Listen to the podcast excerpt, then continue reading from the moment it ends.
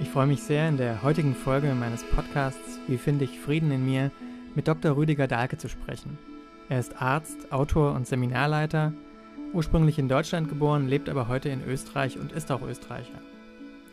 Sein großes Thema ist unsere Gesundheit, pflanzliche Ernährung und die Bedeutung von Krankheiten, die für ihn immer auch eine seelische Ursache haben. In der aktuellen Situation äußert sich Dahlke sehr kritisch zu den politischen und gesundheitlichen Maßnahmen, die getroffen worden sind, um der Lage Herr zu werden. Ich wünsche euch viele gute Erkenntnisse mit diesem Gespräch und schreibt mir gerne, was eure Eindrücke sind. Lieber Rüdiger, vielen Dank, dass du dir die Zeit nimmst zu sprechen. Äh, ich weiß, dass du gerade auch jetzt, obwohl vieles ja abgesagt ist, du viel beschäftigt bist und dich sehr engagierst. Ähm, ich, ja. ja, ich bin schon aufgeregt und freue mich sehr, mit dir zu sprechen, weil deine Bücher mich schon ja, seit meiner Kindheit oder seit meiner Jugend zumindest äh, begleiten. Ähm, besonders Krankheit als Symbol äh, war und ist ein Buch, was meinen Blick auf das Thema Krankheit so grundsätzlich verändert hat. Ähm, also Krankheit nicht als etwas zu begreifen, was, ähm, was einen irgendwie schädigt, sondern ähm, was einen eher sozusagen ganz macht oder dahin bringt, äh, heil zu werden. Und ähm, ja, also ich selbst beschäftige mich jetzt seit sechs Jahren etwa mit dem Thema Trauma. Ich habe äh, einen Film gedreht und ein Buch geschrieben mit dem Titel Der Krieg in mir, ähm, wo es ja, wo es um meine eigene Familiengeschichte geht, aber auch um unser kollektives Trauma als Deutsche. Ähm, nicht nur als Deutsche, aber jetzt in meinem Fall natürlich auch speziell als Deutscher. Ähm, und auch darum, wie ein Trauma von einer Generation in die andere übertragen werden kann. Jetzt würde mich mal so als erstes interessieren, was, ähm, was du zu dem Thema sagen kannst äh, oder was, was für dich ein Trauma überhaupt ist. Trauma ist ein Einbruch in dein Leben von diesem Archetyp oder Urprinzip der Aggression. Ja, also es kann eben eine Verletzung sein, eine körperliche, eine seelische, ein Unfall, den du nicht verarbeiten kannst. Trauma hat immer auch damit zu tun, dass es ursprünglich mal natürlich wehtut und so weiter, aber dann, wenn das zehn Jahre später, 20, 30 Jahre später noch als Trauma angesprochen wird, dann ist es eben nicht richtig verarbeitet. Ja, deswegen ist es gut, seine Geburt nochmal zu erleben. In der Schattentherapie ist es immer, Ende der ersten Woche wird die Geburt nochmal angeschaut, weil da kann eine Traumatisierung sein. Und das wäre gut, wenn man ausgesöhnt ist mit der Geburt, um wirklich ganz hier zu sein in diesem Leben. Also ich habe mal drei sehr konkrete Traumata erlitten. Und zwar bin ich eine Mischung aus Hamburg und Berlin und kam dann aus der Großstadt ins bayerische Dorf. Das war damals ziemlich schwierig. Das ist ja, ja 60 Jahre her, sowas. Und äh, länger. Und das war jetzt nicht so einfach. Saupreis, ich verstand die wohl, aber die verstanden mich kaum. Und ja, war irgendwie schwieriger. Die waren ziemlich anders drauf, als ich es gewohnt war. Und Fußball durfte ich nicht mitspielen. Der Saupreis, den wollten sie nicht. Dann habe ich Skifahren gelernt, bisschen spät, mit neun, glaube ich. Aber habe das so gut gelernt, dass ich dann ja, mich darüber gut sozialisiert habe. Da habe ich ein paar Skirennen gewonnen und in der Schule sowieso und in der Stadt und das. Naja, und dann war, hat es sich umgedreht. Ne? Dann haben sie gesagt, okay, nicht mehr, das ist der Saupreis, den haben sie bei uns in die Klasse gesteckt, sondern haben gesagt, der da aus der Zeitung, der ist bei uns in der Klasse. War natürlich für mich schon klasse sozusagen. Und dann wollte ich das auch weitermachen. Und dann gibt es natürlich Förderung und so, und dann kriegst du eine Skier geschenkt und ein Anorak und dann bist du schon stolz, kleine Jungs-Ego. Und da gab es natürlich einen Widerspruch, so viel zu trainieren und so aus der Familie.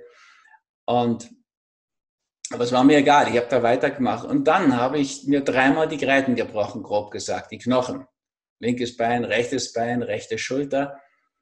Und zum Schluss wurde ich dann eingegipst, so im Nazi-Gruß, ehrlich, so, ja. Also irgendwie ganze Oberkörper, die haben ja damals noch nicht operiert. Also schon, aber nicht jetzt wegen Knochensachen. Und na gut, währenddem ist mir so irgendwie so klar geworden, gar nicht so bewusst. Linkes Bein, rechtes Bein, rechte Schulter, als nächstes kommt der Hals. Das lässt du jetzt lieber. So, ich habe, wenn ich jetzt zurückschaue, aber diese drei Traumata, und ich war damals ziemlich genervt und total sauer. Ich war in allen drei Fällen nicht schuld an der Geschichte. Aber und habe dann auch aus heutiger Sicht, würde ich sagen, voll projiziert auf die, die schuld waren. Irgendein Tourist, der in ein abgesperrtes Trainingsgelände reinfährt oder so. Aber heute bin ich ja dankbar, auch dem Touristen. Ich bin ja heilfroh, dass mich die drei Brüche, also richtige Traumata, rausgeholt haben aus dieser Spur. Heute wäre ich, weiß nicht, gealterte Werbefläche, Ski, Besitz einer Skischule oder irgendwas, was ich nicht sein möchte heute. Aber ich bin gern Arzt. Also, das waren schon Herausforderungen für mich. Das war Skifahren so das, woran ich mich gehalten habe. Das konnte ich halt einfach sehr gut. Und das jetzt loszulassen, schwierig. Aber hat sich einfach gelohnt. Also es kommt darauf an, wie wir ein Trauma verarbeiten. Das ist jetzt ähm, ganz persönlich erlittenes Trauma, über das du jetzt vor allem gerade gesprochen hast. Äh, ist es aus deiner Sicht auch möglich, dass sich das auf künftige Generationen überträgt? Also sprich, dass ähm, dein Sohn das, dein Trauma äh, erben kann in irgendeiner Weise oder dass wir eben von unseren Großeltern möglicherweise sogar etwas in die Wiege gelegt bekommen? Naja, also genetisch ist es mal offensichtlich. Nun ist die Genetik ja den großen Hoffnungen belegt, wie sie war, eine Sackgasse. Es gibt nur 20.000 Gene ungefähr, genauso viel wie Würmer haben. Also das kann nicht so sein, dass die ganze Komplexität unseres Lebens von Genen bestimmt wird. Aber unser Erbgut haben wir mitgebracht und das können wir natürlich zurückverfolgen, auch über die Großeltern, die Urgroßeltern zurück. Das ist mir sicher so. Das Muster übertragen werden, das kenne ich aus der Psychotherapie, ich habe ja 30 Jahre Psychotherapie gemacht, kenne ich das auch. Ja, also wenn wir uns vorstellen, ein Mädchen erlebt, wie ihre Mutter jeden Monat, in jedem Zyklus drei, vier Tage richtig krank ist an ihrem Frausein, dann kann das Mädchen auch sowas erleiden. Ja, also wirklich ganz schmerzhafte Periode Dysmenorrhoe oder PMS oder sowas. Das ist schon möglich. Am Anfang hat man wirklich geglaubt, das seien Krankheitsbilder, die seien genetisch vererbt, weil das so oft vorkam. Wenn die Mutter das Problem hatte, hatte die Tochter das auch.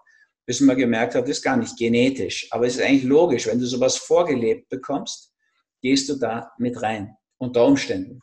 Es kann auch sein, dass du völlig in den Gegenpol gehst.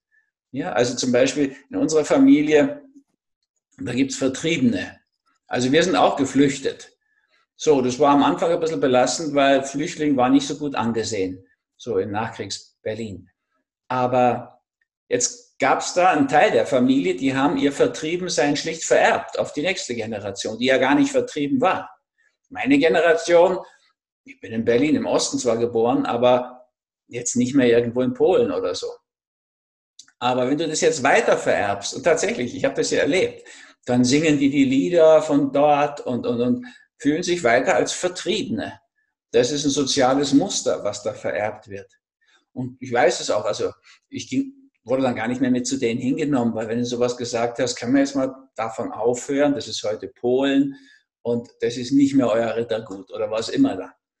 Dann gab es einen Riesenkrach. Wie kann der Junge sowas sagen? Es war einfach Fakt. Das war Polen. Basta. Aber Basta geht natürlich nicht als Kind. So, da hat, ist ein Muster, ein krankes aus meiner Sicht vererbt worden. Weil warum soll ich mich als Kind vertrieben fühlen, wenn es mir eigentlich ganz gut geht in der Bundesrepublik Deutschland, wo ich ja Gott sei Dank bisher nicht vertrieben worden bin. Und auch die Chancen ja irgendwie überschaubar sind. Also wir können natürlich solche Muster sozial weitergeben, auch seelisch weitergeben, das Periodenmuster.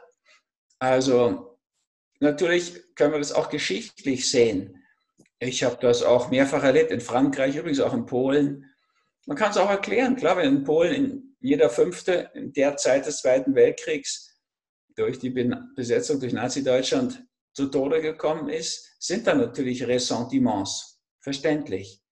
Dass ich später geboren bin, hat die aber gar nicht groß interessiert, Franzosen ganz genauso. Also da wurdest du einfach in, ja, nicht nur sippenhaft, sozusagen Volk, völkerhaft genommen. In den USA überhaupt nicht. Die haben auch viele junge Leute verloren. Ich war mal bei, vor meinem Studium, also da mal im College auch eine Zeit studiert. Da hatte ich so ein Seminar Contemporary America und da wurden wir sozusagen ausgeliehen an amerikanische Familien, damit wir die ein bisschen kennenlernen und die uns. War nicht mal ein paar Tage.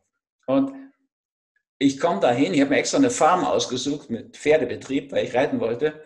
Und ich freue mich und komme dahin und dann sehe ich schon, auf dem Kaminsims stehen zwei Bilder von zwei jungen Männern mit so einer schwarzen Binde drüber, beide am D-Day gestorben in der Normandie.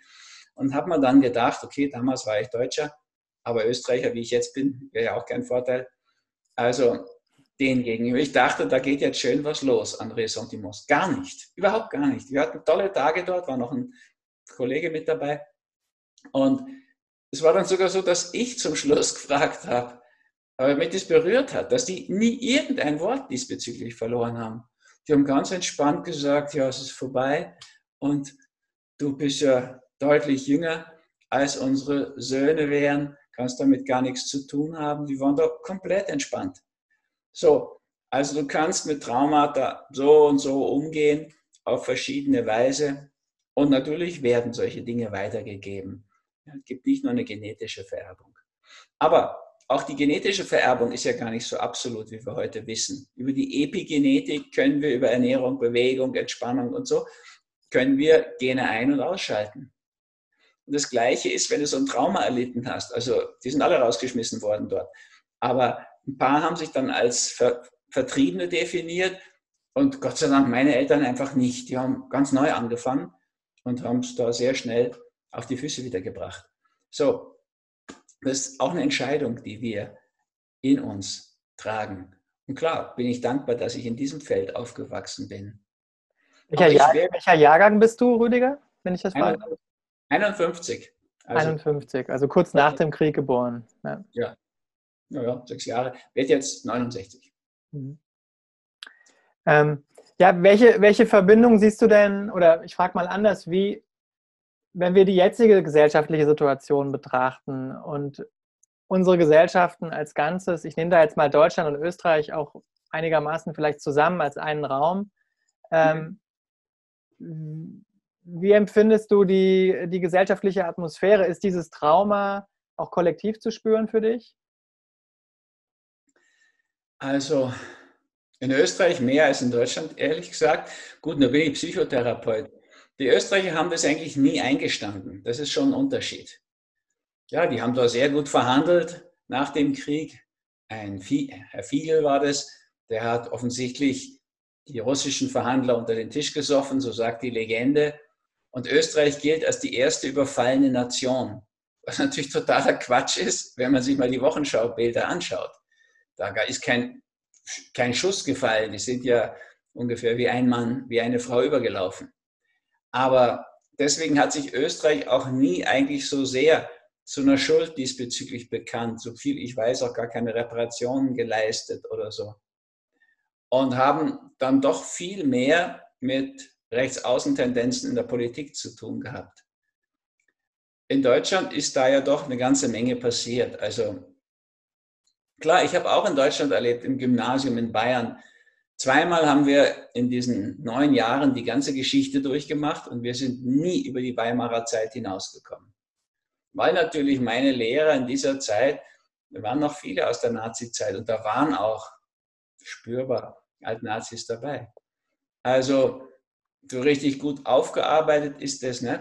Und nur wenn was aufgearbeitet wird, bist du ganz fertig mit dem Trauma. Nimm ein anderes Beispiel, wo es dir sofort, glaube ich, klar wird.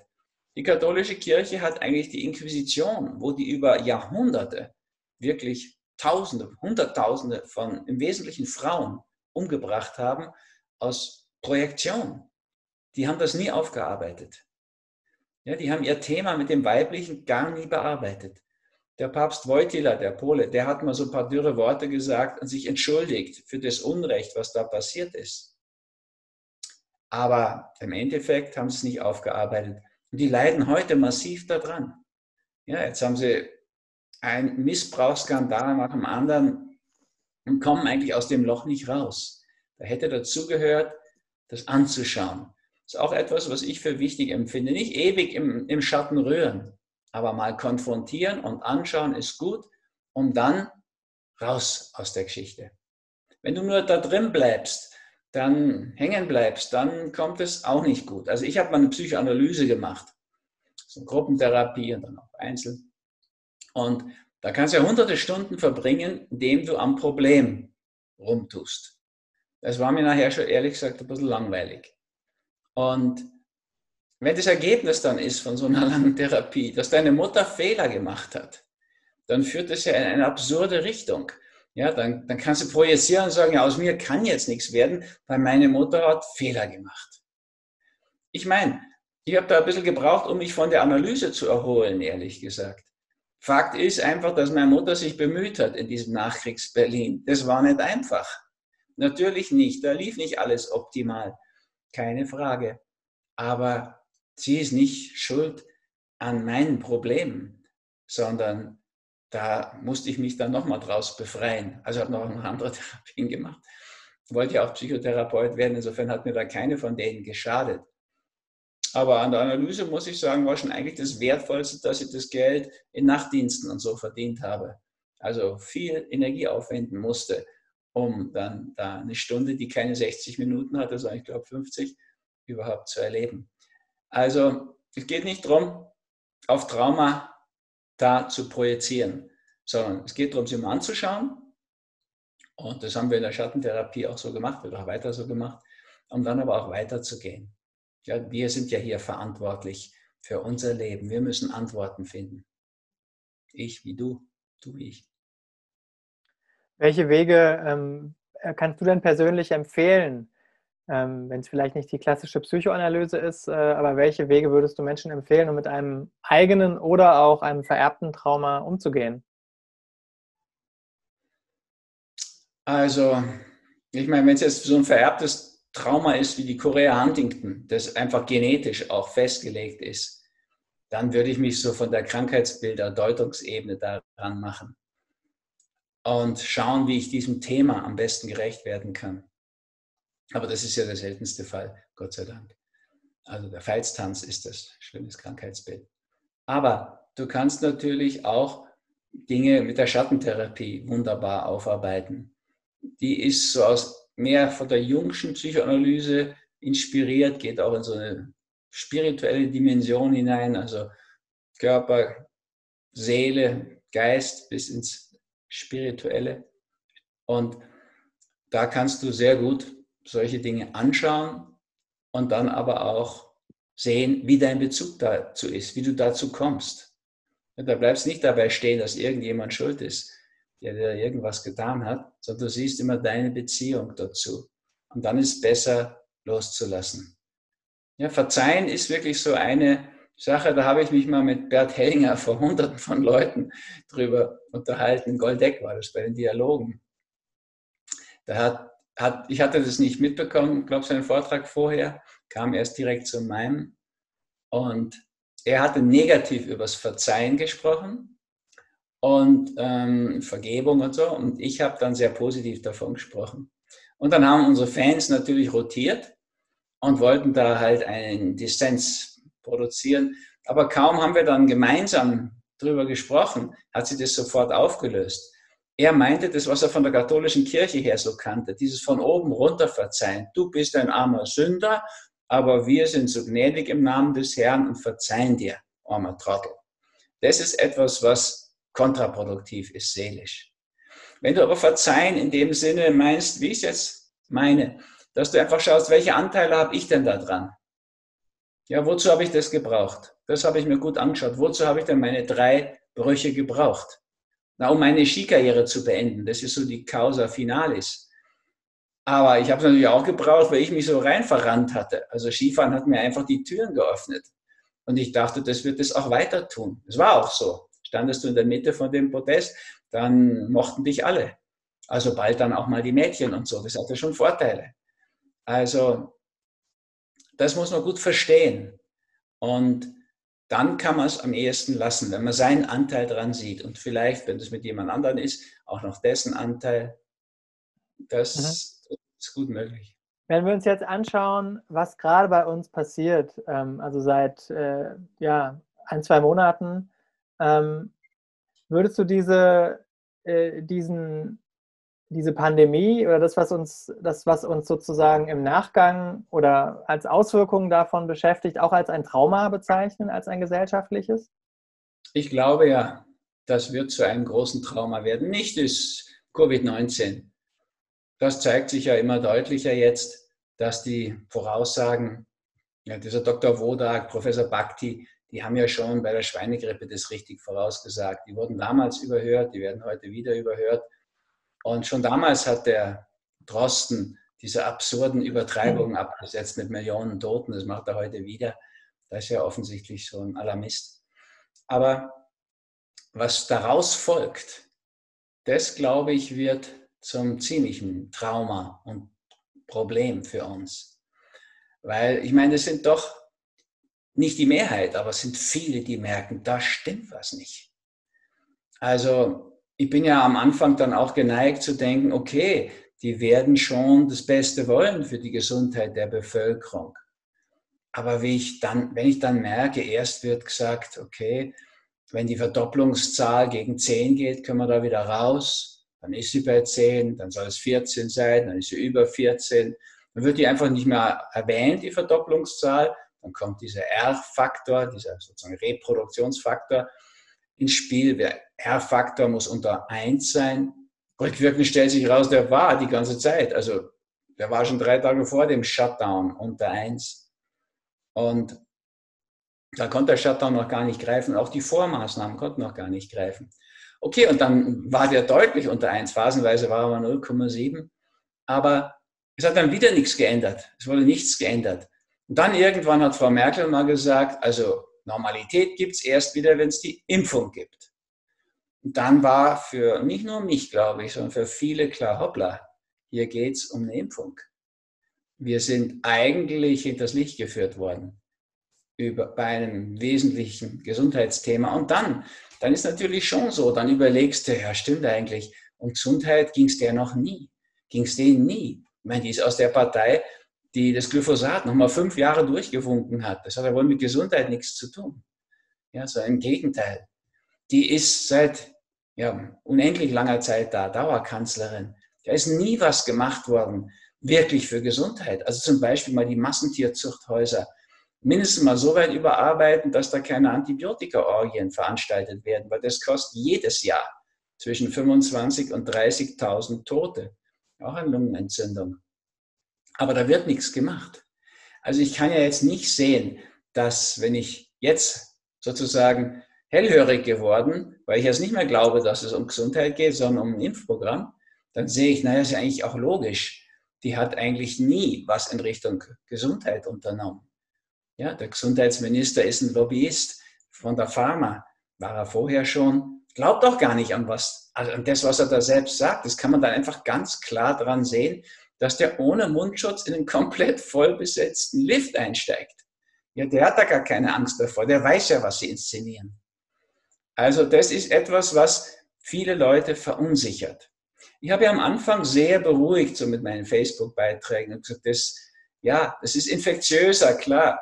Und es ist aber nicht schlimmer von der Sterblichkeit her als die normale Grippe. Und jetzt stellt sich raus, eher geringer in Ländern wie Deutschland und Österreich, jedenfalls, aber in vielen Ländern. Und in Japan und Singapur, auch Schweden noch, ist es eigentlich weniger sogar, obwohl da mehr Tote sind in Schweden, in ihrer anderen Politik. Also diesbezüglich kannst du schon sehen, ähm, ich habe erst immer gesagt, ihr müsst euch nicht so ängstigen. Das ist eine Panikmache, die da, die da betreiben. Wenn wir zum Schluss zurückschauen, werden wir sehen, wir werden weniger Tote haben in Deutschland, als wir 2018 hatten, vor zwei Jahren. Da war es eine echt schwere Influenza. Also ich sage ja nicht, dass Influenza nicht gefährlich ist. Insofern, wenn Covid-19 genauso gefährlich ist, ist es gefährlich. Aber man hat damals überhaupt kein Aufhebens darum gemacht. Oder ein anderes Beispiel, so allmählich sortiert sich das Mosaik ja zusammen. In St. Ulrich in Südtirol, da haben sie zwei Kollegen engagiert von einem Hotelier, einfach mal, das ja in so einem kleinen Ort machbar, haben die einfach mal einen Großteil der Bevölkerung durchgetestet. Da stellt sich raus, 49 Prozent ist schon eine Woche her oder so, 49 Prozent sind schon infiziert. Die haben das da aber überhaupt nicht mitgekriegt als so ein Drama. Da gab es das Covid noch nicht im Bewusstsein die haben es als Grippe abgetan. Und jetzt haben sie den Vorteil, dass doch praktisch 50 Prozent durchseucht sind. Aber so wäre es bei uns auch gegangen. Ja, wenn wir das gar nicht als Covid-19 getestet hätten, wäre es wahrscheinlich so gelaufen, dass wir gesagt hätten, okay, in Deutschland war es eine relativ, relativ harmlose Grippe. Ich meine, die über 5000 Toten, das ist immer schlimm für sie und ihre Angehörigen, klar. Aber noch, also eben, vor zwei Jahren waren es dann doch viermal, dreimal so viel. Also viermal so viel. Also fünfmal vielleicht sogar. Das ist so. In Italien wäre es als schwere Grippewelle eingegangen. Ja, und in manchen Ländern als normale.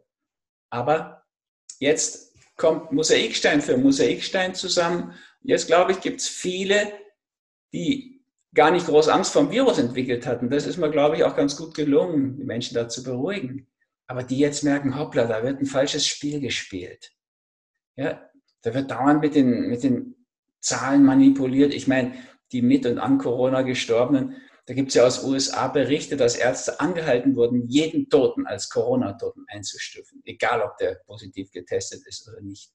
Aber auch bei uns ist natürlich lächerlich, wenn jemand am Herzinfarkt stirbt und ist auch positiv Covid-19, dann ist es natürlich ein Herzinfarkt-Toter. Und so wie der Professor Püschel gesagt hat, die ersten 100, die er seziert hat, er hat ja mutigerweise sich gegen die Anweisung des Robert Koch Zu seinem Beruf bekannt als Pathologe und hat seziert und hat herausgefunden, dass da gar niemand dabei war, der unter den Toten, der nicht eine schwere Vorerkrankung hatte. Also, es ist eine schwierige Situation, weil es natürlich ein gefährliches Krankheitsbild ist. Sehr infektiös offensichtlich, mehr als die Grippe. Und von der Letalität für ein gut medizinisch dastehendes Land wie Deutschland, Österreich, gar kein Problem. Aber jetzt geht es weiter, diese Bedrohlichkeit mit dem Shutdown die haben, das macht ja unheimliche Kollateralschäden. Ja, wir werden danach natürlich auch Panikattacken haben. Das wissen wir aus Wuhan. Wie die wieder aufgemacht haben in Wuhan, hatten die Schlafstörungen, Panikattacken, jede Menge Gewalt, häusliche Gewalt. Man muss sich vorstellen, wenn du Menschen, die sich normalerweise am Abend treffen und dann Fernseher einschalten, plötzlich wochenlang zusammensperrst, stell dir vor, die haben keinen Balkon oder sowas, die können sich kaum aus dem Wege gehen, die haben sich mal geliebt vielleicht vor 25 Jahren, aber jetzt nicht mehr. So, da gibt es wirklich natürlich extreme Übergriffe. In Wuhan waren die Übergriffe auf Frauen mehr als dreifach erhöht. Es sind verzweifelte Menschen, es werden sich Menschen umbringen. wenn man denkt, wie viele allein nach dem Schwarzen Freitag 1929 aus nur, nur in Anführungszeichen ja, materiellen Verzweiflung, aus dem Konkurs oder so, doch so hinüber waren, dass sie sich umgebracht haben. All das werden wir ja haben. Steht ja in den Panikmedien, Süddeutsche, heute gerade, glaube ich, gestern stand schon drin. Das ist der größte Wirtschaftszusammenbruch, den die Bundesrepublik je erlebt hat. Der ist inszeniert. Der wäre so gar nicht notwendig gewesen. Und aus welchem Grund geschieht das, denkst du? Was steckt dahinter? Naja, das ist ehrlich gesagt jetzt so ein Bereich, den ich als Arzt auch nicht mehr wirklich faktenmäßig belegen kann. Das, was ich bisher erzählt habe, kann ich natürlich faktenmäßig belegen.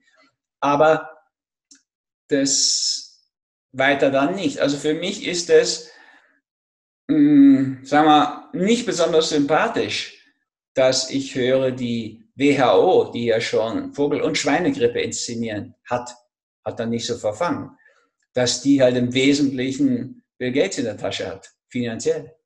Finde ich nicht sehr beruhigend. Auch kann ich jetzt auch nicht belegen, aber habe ich auch gehört, dass also beim Professor Drosten, dass dessen Institut von Bill Gates gesponsert, also oder Geld spenden bekommt, das hat er mal selbst gesagt. Vom Robert Koch Institut heißt das auch, aber kann ich nicht sicher sagen. Und wenn der dann in, der, in den deutschen Tagesthemen fast 10 Minuten, 9 Minuten 40 oder so Werbezeit bekommt in den Tagesthemen, um pro seine Impfung zu reden.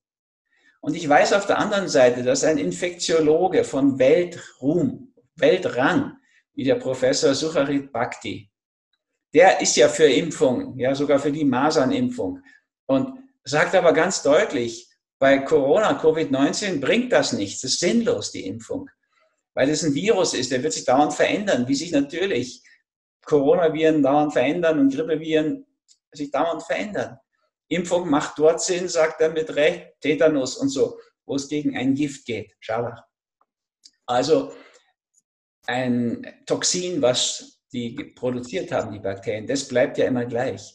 Aber es hat jetzt gar keinen Sinn. Aber Bill Gates ist halt, und das ist ein Fakt, der ist halt wirklich mit dieser Vision geschlagen, sage ich mal, um nicht zu sagen, in einem Impfwahn drin. Und mir kommt vor, das ist wie, manchmal hat man das ja, wenn Feuerwehrleute ewig nichts zum Löschen kriegen, dann werden sie zu Pyromanen. Ja, nicht alle, aber immer wieder kommt es vor und zündeln irgendwo. Und wenn man so den Hintergrund anschaut, wenn man das hört, was der Robert Kennedy Jr. über seine Impfkampagnen in Indien und Afrika zu sagen hat, ich war da auch nicht dabei, ich kann es auch nicht recherchieren, besser als ich es da raus entnehme. Das ist alles nicht vertrauensbildend, möchte ich mal sagen. Also ich glaube, wir werden jetzt vorbereitet auf einen noch ärgeren Überwachungsstaat mit Impfpflicht. Und die, die nicht impfen, sich nicht impfen lassen, werden sicher schikaniert werden, wie bei Masern mit Geldstrafen und darfst nicht mehr reisen, hat der Bill Gates ja schon angedroht. Das macht jetzt der Gruppe, die ich beruhigen konnte, eher Angst. Ja, dass wir plötzlich also unsere bürgerlichen Rechte gar nicht mehr zurückbekommen.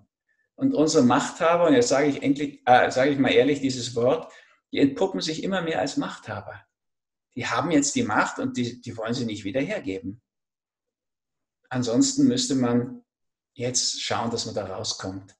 Weil es hat sich ja doch sehr weitgehend bestätigt. Ich meine, es sind über 100 Wissenschaftler, ganz hochkarätige, die ja dem Drosten diametral widersprechen. Das kommt ja in den öffentlich-rechtlichen Medien überhaupt nicht vor. Außer, muss man wirklicherweise sagen, da hat sich der Markus Lanz mal rausgelehnt, der hat zwei Sendungen gemacht, Mut hat er bewiesen, Respekt, hat offen gefragt, hat den Stärk auch ausreden lassen bin ich ja von öffentlich-rechtlichen, ich sage ja schon mal öffentlich-unrechtlichen Auftritten gar nicht mehr gewohnt. Kriegst scharfe, angriffige Fragen gestellt, kriegst keine Zeit zum Beantworten, Spezialität vom ORF. Also das sind schon Dinge, wo ich so das Gefühl habe, das merken einfach zu viele Leute. Oder ich kriege einfach, phasenweise hatte ich anderthalb Millionen, die das angeklickt haben auf Facebook, die dann auch ausdrücken, da stimmt was nicht und halt, halt durch und so weiter. Also naja, Fakt ist, da ist eine große Verunsicherung jetzt im Lande. Ob das ein Philanthrop ist, der Bill Gates, ich kenne ihn ja nicht. Es klingt für mich alles nicht irgendwie vertrauensbildend, nicht sympathisch. Insofern gibt es auch in mir so Tendenzen, dass ich mir denke, okay, ich war ja drei Jahre in der Schweiz, Notfall muss ja zurück in die Schweiz. Das kann ich mir nicht vorstellen, dass dieses Land Impfpflicht durchzieht. Dazu ist es einfach so von Grundgedanken zu liberal. Aber Mhm. Ich möchte mich jetzt nicht zwangsimpfen lassen. Das, das, klingt, das klingt ja alles sehr bedrohlich. Ähm, also ist äh, ja, also wenn, wenn, ja, wenn wir von einer Impf, von einem Impfzwang oder von einer Impfpflicht, woraus sich dann natürlich auch ein Impfzwang irgendwo ableitet, wenn man davon ausgeht, äh, was, was denkst du, was hat das für gesundheitliche Auswirkungen jetzt, äh, du als Arzt, wenn ja, wenn ein Großteil der Bevölkerung tatsächlich einer Zwangsimpfung ausgesetzt wird? Na, schauen wir einfach mal auf die Vorerfahrung bei der Schweinegrippe. Außerdem, Sucharit Bhakti hat da eigentlich niemand widersprochen. Da sind für, ich glaube, 60 Millionen hat Frau Merkel Serien gekauft, die heute noch rumliegen.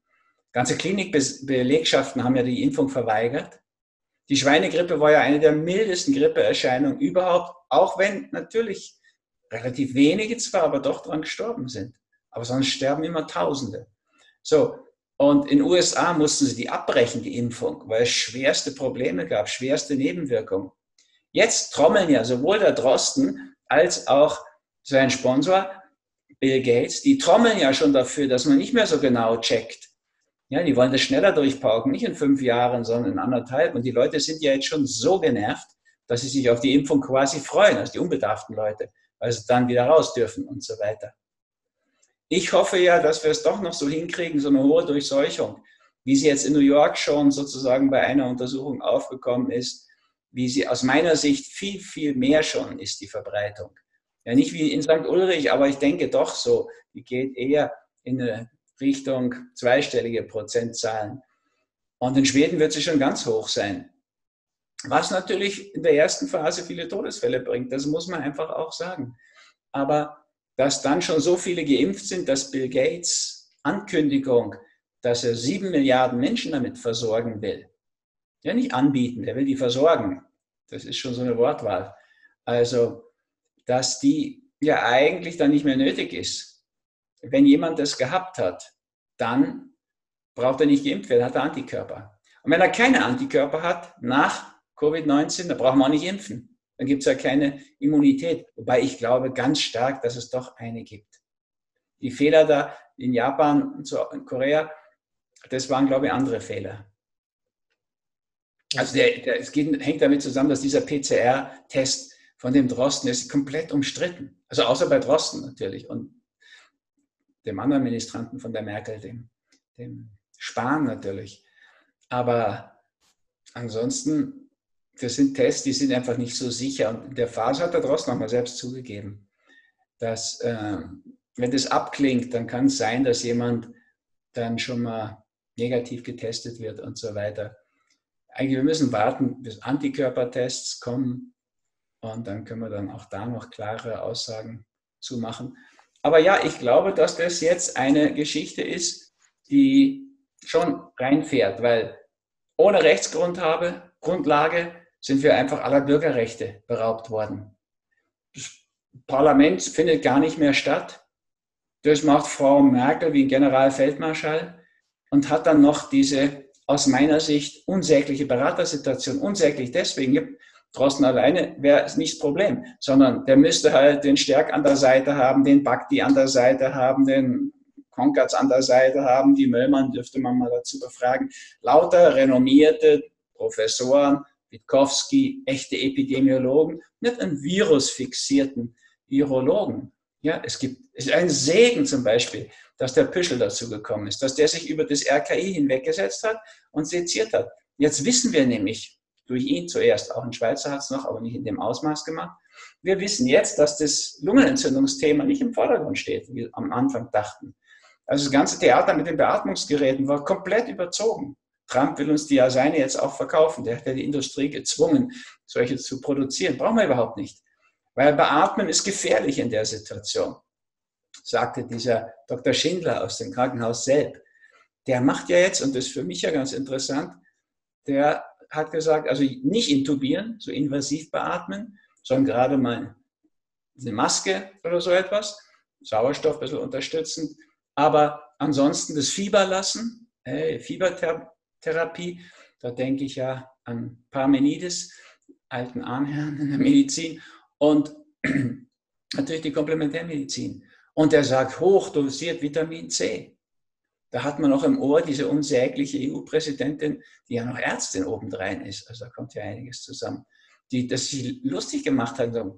Das ist ein Fake, das bringt überhaupt nichts, Vitamin C. Das wird fast überall gemacht auf den Intensivstationen. Engagiert.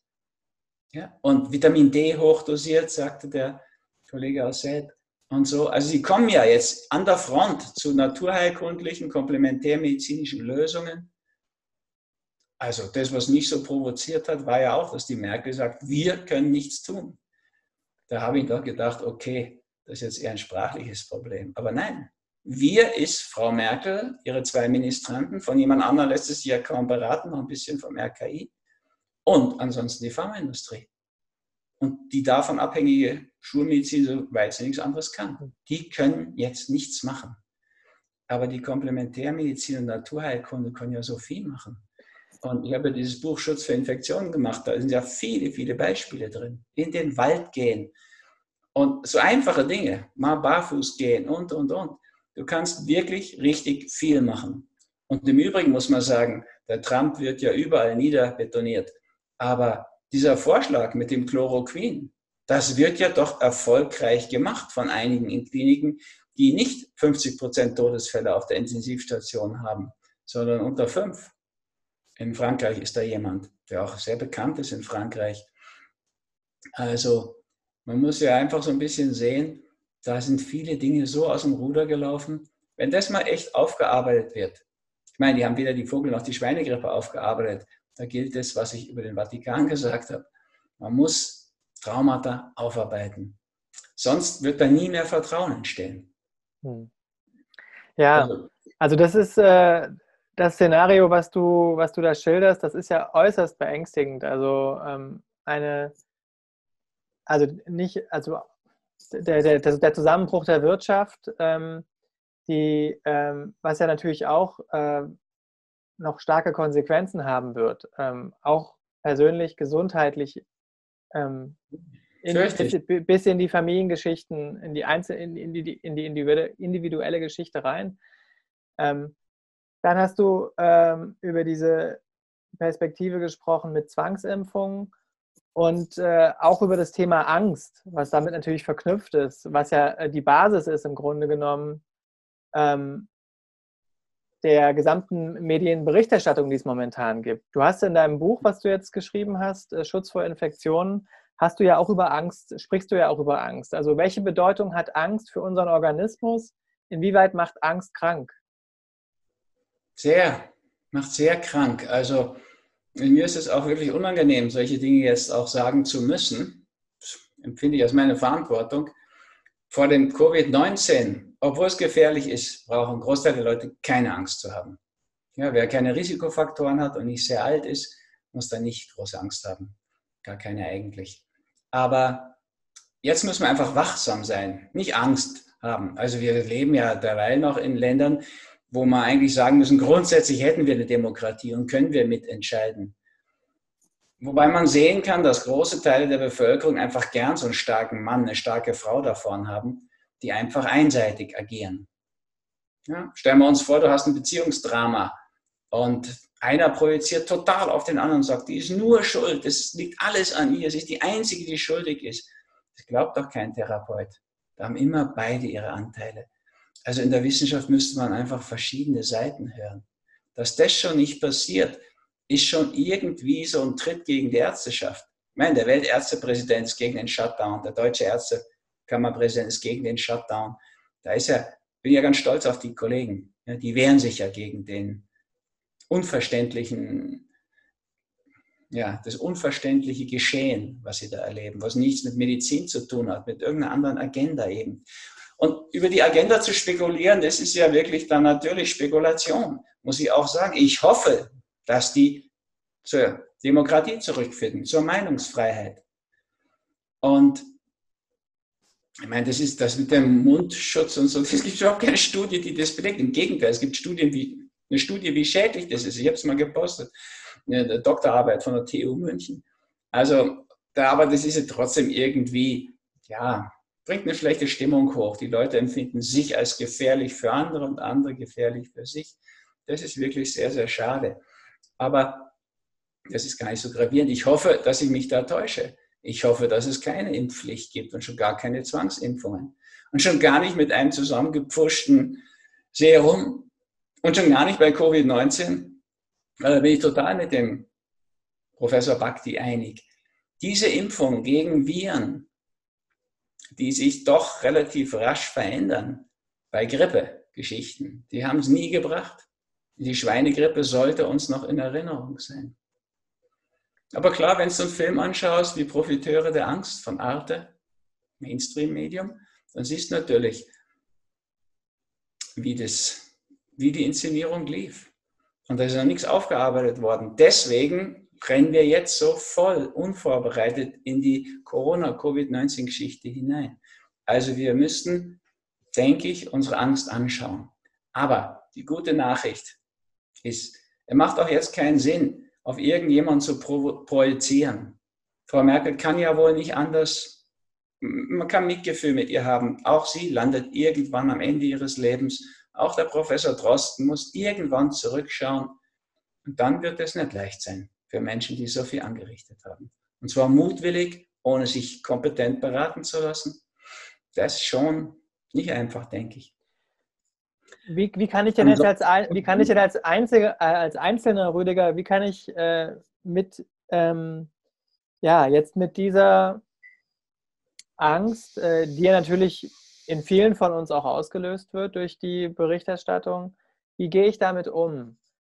Ähm, du, hast dich, du, hast dich, ja viel mit Angst auch beschäftigt und äh, bist ja sozusagen Experte auf diesem Gebiet.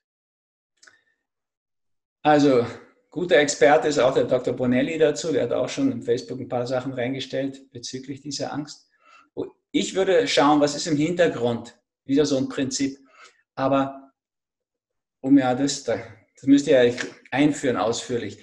Was ich machen würde jetzt, ist bei mir anzufangen. Also eben, wie ich schon sagte, statt jetzt auf Kurz bei uns in Österreich oder Merkel zu projizieren oder den entsprechenden Nationalrat in der Schweiz, würde ich schauen, wie kann ich denn dafür sorgen, dass ich an der nächsten Grippewelle nicht mehr teilnehme? Und dann würde ich einfach Nägel mit Köpfen machen. Ich habe das ja schon mehrfach beschrieben. Ich würde meine Ernährung umstellen. Weil wenn du pflanzlich vollwertig isst, ist ja die Wahrscheinlichkeit, dass du überhaupt noch Infektionen kriegst, viel geringer. Auch die, dass du Krebs bekommst, viel geringer. Da gibt es jetzt Studien dazu. Da gibt es diese wunderschöne Geschichte vom Wunder von Dänemark, der Dr. Hinhede. Der hat Dänemark in der Blockade des Ersten Weltkriegs umgestellt von sehr fleisch-, milchlastiger Ernährung auf sehr pflanzliche Ernährung. Die haben keine Hungersnot erlitten. Und anschließend die spanische Grippe hat in Dänemark so nicht stattgefunden.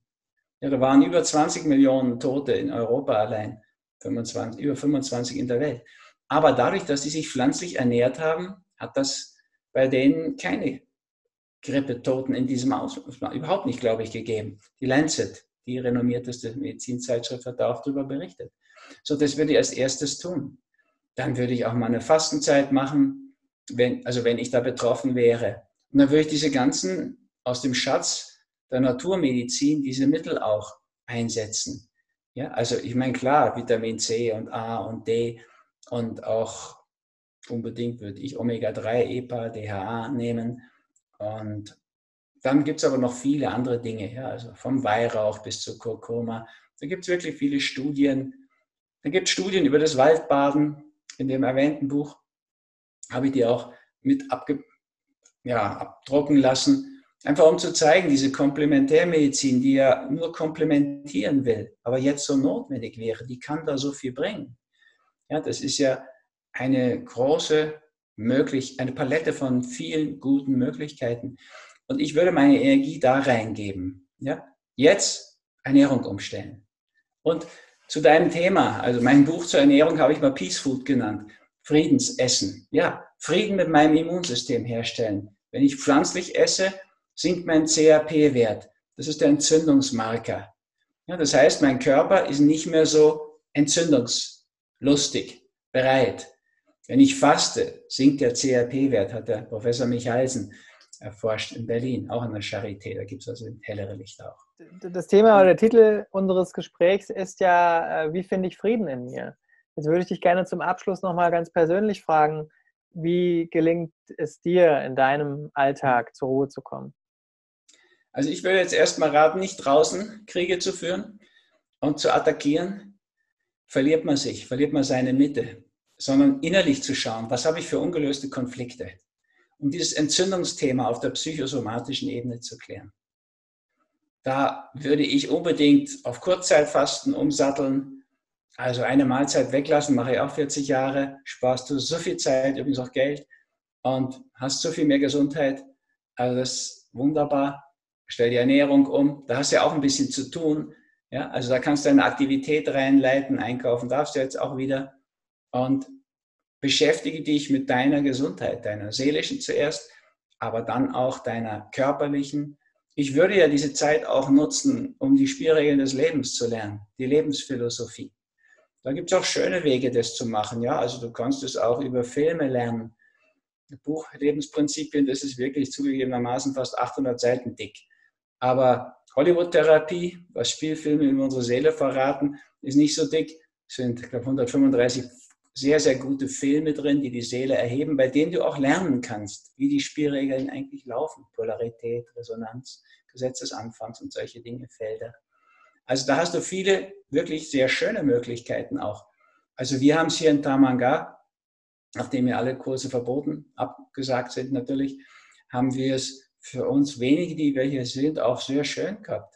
Ja, die, die Natur zu erleben, das ist natürlich auch ein großes Areal. Wir haben für uns so diese Tamanga Naturkur hier gemacht.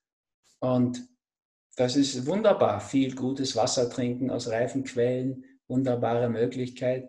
Darmsanierung mache ich jetzt beim Fasten natürlich sowieso auch. Ja, dann kannst du deine Symbionten mal richtig füttern mit diesem kaskadenfermentierten Rechtsregulator. Da gibt es Studien dazu, dass das die Killerzellen, die natürlichen, hebt, genau wie das Waldbaden.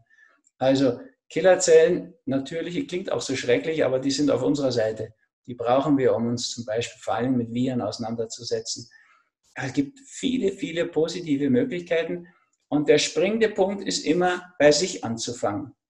Nach außen zu würde ich einfach raten, wachsam zu bleiben. Es ist jetzt eine bekannte Gefahr. Ja, die Politiker haben sich doch mehr zu Machthabern entwickelt und mm, scheinen nicht so gern die Macht wieder herzugeben. Ja, jetzt brauchen sie ja niemand mehr zu fragen. Und alle bürgerlichen Rechte sind ja zack abgeschafft.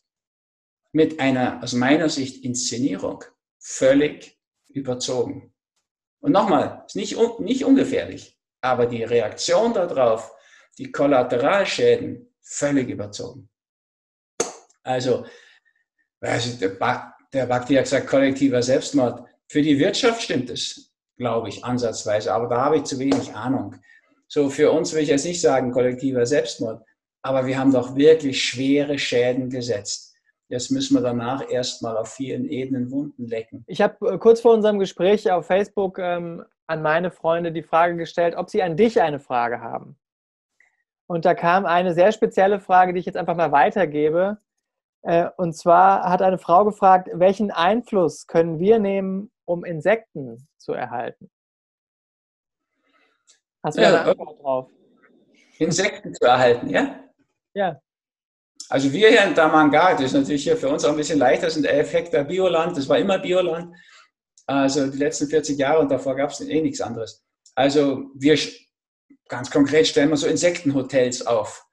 Das sind so Behausungen für Insekten, die stehen hier bei uns überall rum, wie so kleine Häuser schauen die aus und da sind so Röhrchen drin und so weiter. Wir sorgen dafür, dass die Wiesen hier selten gemäht werden, ja, also spät dass die, die Blüten alle, also die Blumen alle blühen können und aussäen können, dann haben natürlich die Bienen Futter. Merken wir auch. Wir haben ja überhaupt kein Bienensterben erlebt. Also Imker, Befreundeter, der das hier macht, die werden natürlich auch sehr gut hier behandelt. Das werden immer mehr Stöcke. Das hat mal begonnen, glaube ich, mit acht. Jetzt sind es schon 30. Denen geht es hier gut. Scheinbar reden die miteinander, teilen den anderen das mit. Wir haben natürlich große Fläche Bioland und auch viele, viele Bienen. Und bei uns gibt es schon auch noch ein paar Schmetterlinge und so weiter. Also einfach Naturflächen erhalten wäre einfach richtig gut. Ja, also hier bei uns sieht man, ja, sind ja sogar noch innen drin die Pflanzen. Aber außenrum schauen wir einfach, dass wir sehr viele Blütenpflanzen haben, die wichtig sind für die Insekten. Und wird nichts gespritzt, kein Insektizid natürlich, kein Herbizid. Und ähm, geht gar nicht, ist alles biozertifiziert hier. Das ist für die Insekten gut. Ich meine, klar, wenn du jetzt einen Balkon hast oder eine Terrasse, ist der Effekt überschaubarer. Aber du kannst es als Ritual machen und du kannst andere anstecken damit. Das ganze Tamanga, auch wenn es groß ist, ist ja doch auch so gedacht von mir. Ja, ich habe ja, was ich so erredet und unterschrieben habe, an Geld reingesteckt, um einen Platz zu schaffen, von dem, an dem Menschen kommen können, die sehen können, wie wäre das, wenn wir sensibel als Gäste der Erde uns betrachten. Ja, wenn wir Mutter Erde sozusagen als diejenige betrachten, die uns leben lässt.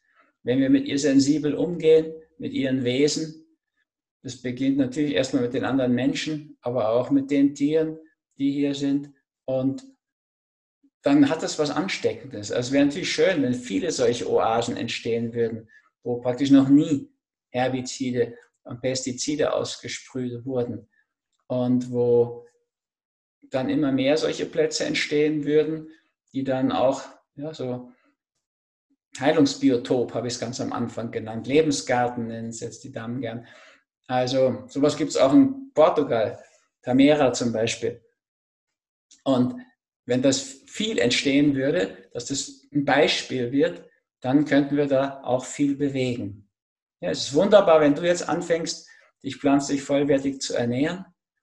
Es wird natürlich noch besser, wenn das in deine Familie abfärbt, am besten durch dein gutes Beispiel.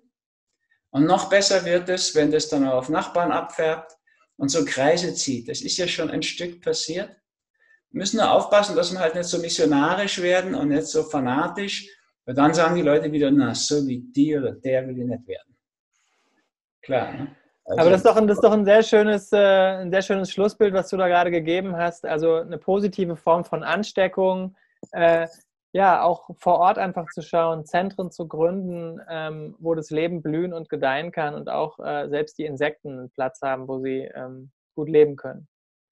Ich danke dir von Herzen, Rüdiger, dass du dir die Zeit heute genommen hast und auch so ausführlich über deine Gedanken zur, zu der Krise gesprochen hast, äh, zum Thema Trauma, aber auch zu deinen äh, ja, Lösungsideen, die ähm, es dazu gibt. Also ganz, ganz herzlichen Dank an dich. Gern und euch auch alles Gute. Wie gesagt, ihr müsst jetzt nicht vor Corona Angst haben. Respekt ist gut. Und ihr müsst bei den anderen Sachen auch aus meiner Sicht nicht in Angst erstarren, sondern in die Bewegung kommen. Alles fließt, Pamperei. Bewegt euch, verändert die Dinge zum Besseren hin. Ja, der Umweltschutz beginnt bei dem Innenweltschutz und das ist eine gute Ernährung und ab und zu Pausen und sowas. Gut, Danke. vielen Dank, Rüdiger.